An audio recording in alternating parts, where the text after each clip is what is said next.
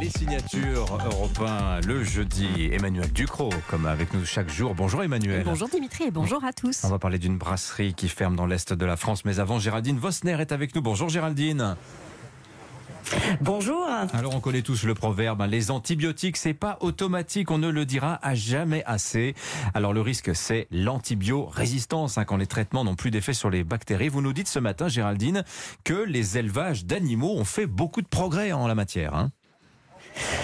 Oui, demain s'ouvre la semaine mondiale contre l'antibiorésistance et on entend une montagne d'idées reçues à propos de ce fléau qui est devenu un enjeu de santé publique. On consomme trop d'antibiotiques en France, Dimitri, et certaines bactéries se sont adaptées, elles résistent au point qu'on ne sait plus comment lutter contre. Ça cause plus de 5500 décès en France chaque année. Alors on s'est affolé au début des années 2000, des campagnes ont été conduites et l'opprobre s'est focalisé sur l'élevage qui avait euh, des pratiques vraiment excessives. Euh, L'élevage intensif, c'est traditionnellement un énorme consommateur d'antibiotiques, Géraldine. Mais oui, mais justement, ça, c'était avant. C'est plus du tout le cas aujourd'hui. Comme quoi, le volontarisme politique peut payer.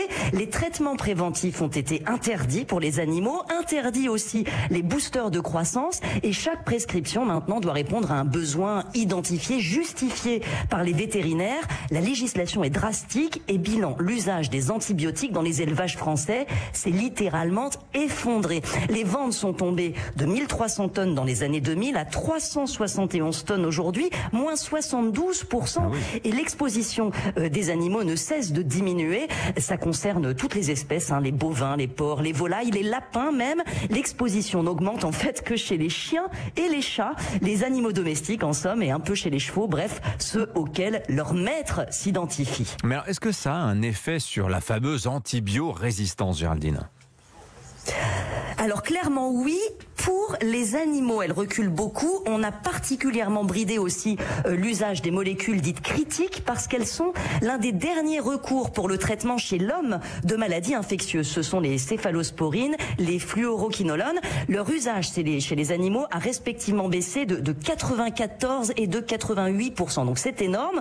On s'est aussi assuré que le consommateur français ne mange jamais le moindre résidu d'antibiotiques dans la viande qu'il achète. Un animal traité est exclu de l'abattoir. On a usé de la contrainte et ça a payé. Alors là, c'est quand même, c'est effectivement, alors qu'on croit exactement le contraire, on voit que des efforts énormes ont été entrepris dans les élevages. Pourtant, euh, force est de constater, Géraldine, que l'antibiorésistance, bah, ça continue de progresser.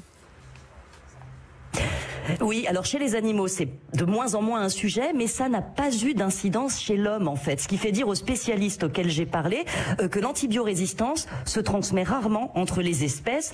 On a manqué une cible. Le problème pour l'homme, eh ben c'est l'homme qui continue à, à consommer lui beaucoup trop d'antibiotiques et particulièrement les Français qui sont parmi les premiers consommateurs au monde. Rien ne justifie qu'on en avale trois fois plus que les Néerlandais par exemple.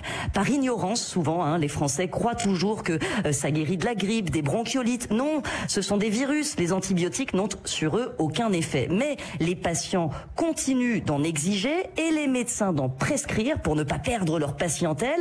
La surconsommation, elle persiste. Les pouvoirs publics, pour l'instant, euh, s'en sont tenus euh, à recommander de bonnes pratiques. Elles ne sont pas appliquées. On en arrive à cette aberration, Dimitri. Un médecin qui prescrit aujourd'hui un antibiotique critique pour une simple infection urinaire n'est pas sanctionné. Un vétérinaire, lui, le serait. Donc c'est un exemple à suivre ce qui se fait chez les animaux? Ben, la question peut se poser quand on voit que les sanctions ont payé pour le monde animal. Le plus urgent serait peut-être que, que les Français cessent de pointer des boucs émissaires qui leur évitent, c'est souvent bien commode, de se remettre eux-mêmes en question. Merci beaucoup Géraldine Vosner pour votre regard. À jeudi prochain. Alors ça aussi.